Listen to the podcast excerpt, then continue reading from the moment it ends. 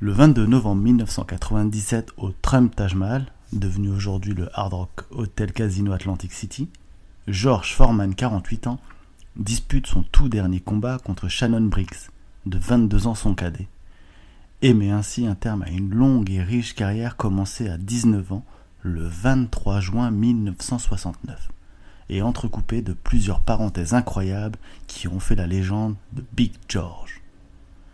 Bienvenue dans l'arène c'est l'épisode 19.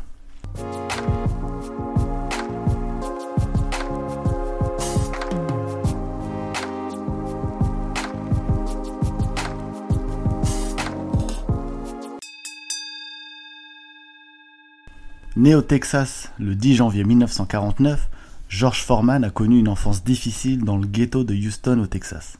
Renvoyé de son école à l'âge de 15 ans, il plonge très jeune dans la délinquance, mais un sursaut d'orgueil le fait rejoindre une association d'entraide charitable.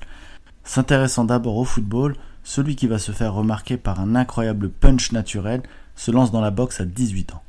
Et le talent va rapidement exploser, puisqu'un an après ses débuts seulement, il est sacré champion olympique aux Jeux de Mexico.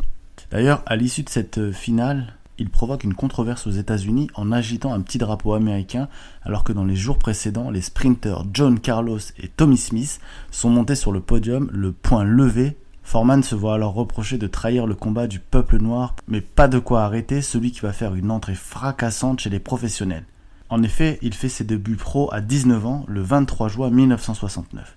Il enchaîne 38 victoires, dont 35 KO, pour arriver au titre mondial à seulement 24 ans, soit 5 ans seulement après ses débuts.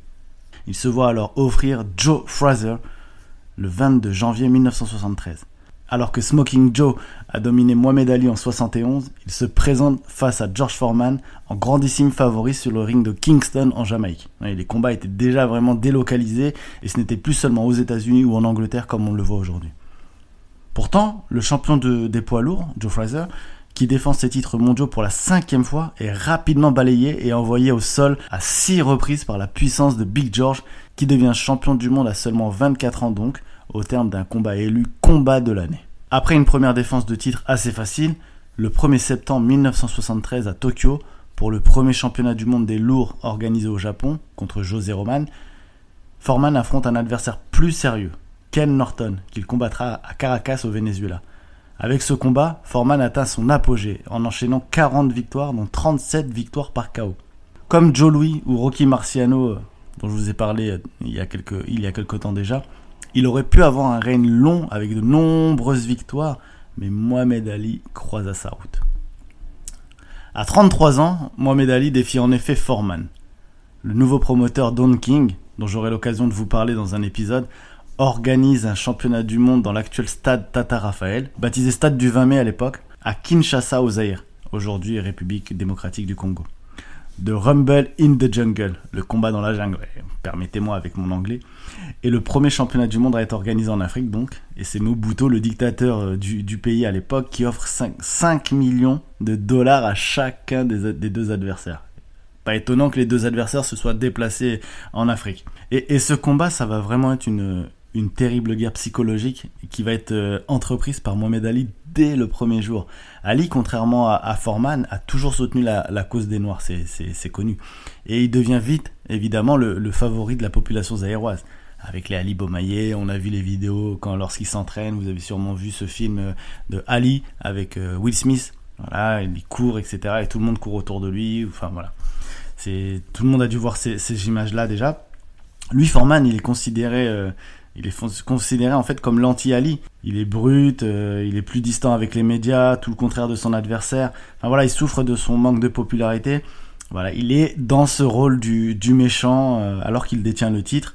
Et dans un stade rempli de 100 000 fans, George Foreman, habitué aux victoires expéditives, bah là il va s'épuiser dans la chaude et humide nuit zaïroise. Au huitième round, le talent d'Ali va, va le dompter et euh, elle va dompter la force brute quand même de, de Foreman et va l'envoyer au tapis pour la première fois de sa carrière. Alors que jusqu'ici il était invaincu euh, avec 40 victoires, Foreman va subir sa plus grande défaite. Il sera plus jamais mis KO, mais, euh, mais voilà, la seule fois où il a été mis KO, ironiquement, c'est lors de son combat le plus connu du public. Donc frustré, euh, frustré par cette, par cette défaite, euh, par les moqueries d'Ali, il va pas du tout accepter euh, ce revers. Il va, il va accuser son adversaire de, d'avoir triché, d'avoir détendu les cordes du ring, de l'avoir empoisonné. Enfin voilà. Par contre, plus tard, il reconnaîtra que, que Mohamed Ali était beaucoup plus supérieur que, que, lui et, et, voilà. Mais voilà, là, à cette époque-là, il est complètement déprimé et il va même pas faire de combat en 1975 et va se consacrer à quelques exhibitions pour euh, peut-être se remettre dedans. Il reviendra contre Ron Lyle, qu'il bat au terme d'un combat euh, à rebondissement, et va continuer sa carrière en espérant reprendre son titre. Une opportunité qui ne se représentera pas du tout. Euh, parce qu'Ali, déjà, il n'a pas envie de lui accorder de revanche. Et donc déjà, voilà, ça va être compliqué pour lui. Puis il a, encore cette, image de, de, de méchant. Donc du coup, il est moins bankable. Mais il va, euh, mais Foreman va affronter de nouveau Joe Fraser et le battra encore en 1976. Donc ça va commencer un peu à, le remettre un peu sur, euh, sur le droit chemin entre guillemets. Il va conclure l'année en 76 en battant euh, Scott Ledoux et un boxeur invaincu pardon qui s'appelle Denis en 4 rounds. Puis il va enchaîner quelques autres, quelques autres victoires et, et viendra ce fameux 17 mars 1977. C'est une date très importante pour, dans l'histoire de George Foreman. Pourquoi Parce qu'il affronte Jimmy Young? Jimmy Young, peut-être que vous ne le connaissez pas, mais c'est un boxeur qui a perdu au point contre Mohamed Ali et, Norton l'année précédente. Et Foreman va s'incliner au point face à cet adversaire. Et c'est pas la défaite en fait qui va marquer les esprits, mais c'est ce qui va suivre. Parce qu'à son retour des vestiaires, il va s'écrouler. Euh, il se sent mourir Enfin, il a l'impression qu'il est en train de mourir et en fait, il va être envahi par l'esprit de Jésus. C'est ses propos. Il, euh, et son entourage, évidemment, est, persuadé qu'il est victime d'un coup de chaleur et d'épuisement et qu'il est en train de péter les plombs. Mais pour Foreman, c'est une véritable révélation. Il a dit que je me suis mis à réciter la Bible dans mon vestiaire alors que je n'avais jamais lu. C'était bouleversant. Ça a rempli mon âme de bonheur. Son entraîneur de l'époque va, attribuer ça à la déshydratation, mais lui, euh, Foreman, va avoir une révélation et va prendre, va prendre sa retraite à 28 ans avec un palmarès de 45 victoires et 2 défaites. Et il va devenir pasteur. Et en même temps, il va décider de, s'occuper de ses 7 enfants, ouais, 7 enfants, dont 5 qui se prénomment Georges, tout simplement. Euh, alors les journalistes trouvent qu'il est trop jeune pour se retirer et euh, vont, vont, forcément être sévères avec lui, ils vont l'accuser de l'acheter. Mais lui, Forman, il va pas répondre. D'habitude, euh, c'était forcément avec cette image de méchant, il répondait. Mais là, il va changer de personnalité. Il va se calmer. Il va pas du tout réagir à ça. Autrefois, il était très égoïste. Là, il va carrément dépenser sa fortune pour bâtir un centre d'aide aux jeunes en difficulté euh, à Houston, ainsi qu'une église. Et euh, voilà, ça va, ça va, comment dire, ça va le changer complètement cette histoire. Et dix ans plus tard, en 1987, il y a une information qui tombe. Foreman revient. Alors là, tout le monde, tout le monde tombe des nues. L'homme est complètement métamorphosé.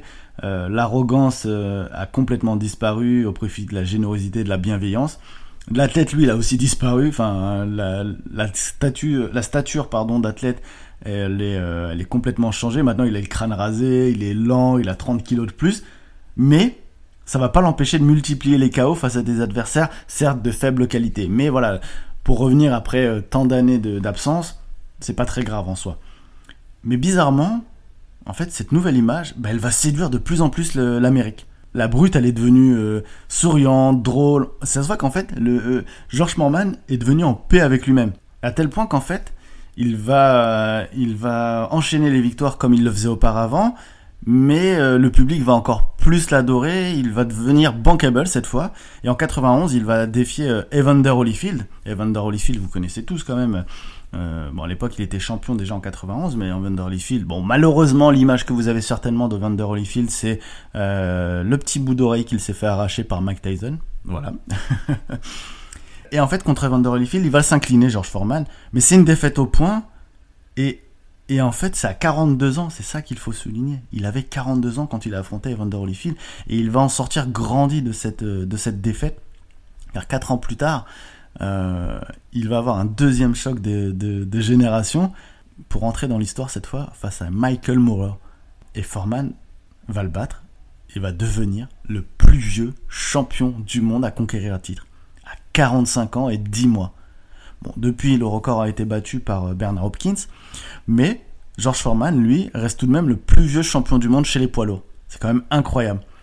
Ensuite, il va enchaîner. Euh, enfin voilà, c'est c'est juste voilà, c'est une histoire incroyable en fait ce qui s'est passé. Il faut se rendre compte qu'il est passé euh, d'une carrière incroyable déjà hein, où il a perdu contre Ali, où il a perdu deux fois, où il était complètement détesté, à la rédemption, une révélation. Il va revenir, il va être champion du monde à 45 ans. Ça c'est vraiment incroyable. Il faut vraiment le souligner. 45 ans et euh, le plus vieux champion du monde des poids lourds, quoi. C'est vraiment incroyable. Du coup, ensuite, il va, il va enchaîner quelques combats jusqu'à ce fameux 22 novembre 1997 contre Shannon Briggs.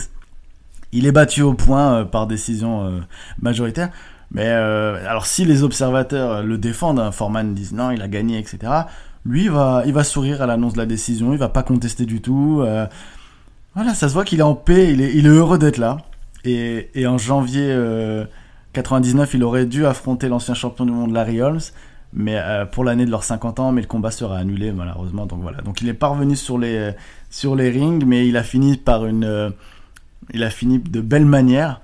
Il a réussi à retourner, euh, retourner comment dire, le public et toute l'Amérique tout simplement, parce que détesté dans sa première vie de, boxeur, Big George est devenu une véritable légende depuis son retour. D'ailleurs récemment, il a avoué que Foreman que ce retour en 87 à la base c'était aussi destiné pour affronter Mike Tyson, alors roi incontesté euh, des, des, poids lourds. Mais le combat n'a jamais eu lieu. On a appris plus tard que Mike Tyson se méfiait de Foreman, bizarrement, Mike Tyson se méfiait de quelqu'un, c'est bizarre. Et que Mohamed Ali, par contre, aurait même déconseillé à Foreman de se battre contre Tyson. Pour Mohamed Ali, Tyson, c'était vraiment un tueur, quoi. Donc, euh, si même Mohamed Ali a prévenu George Foreman, vous, vous placez quand même Mike Tyson pour ceux qui se posaient des questions encore sur lui.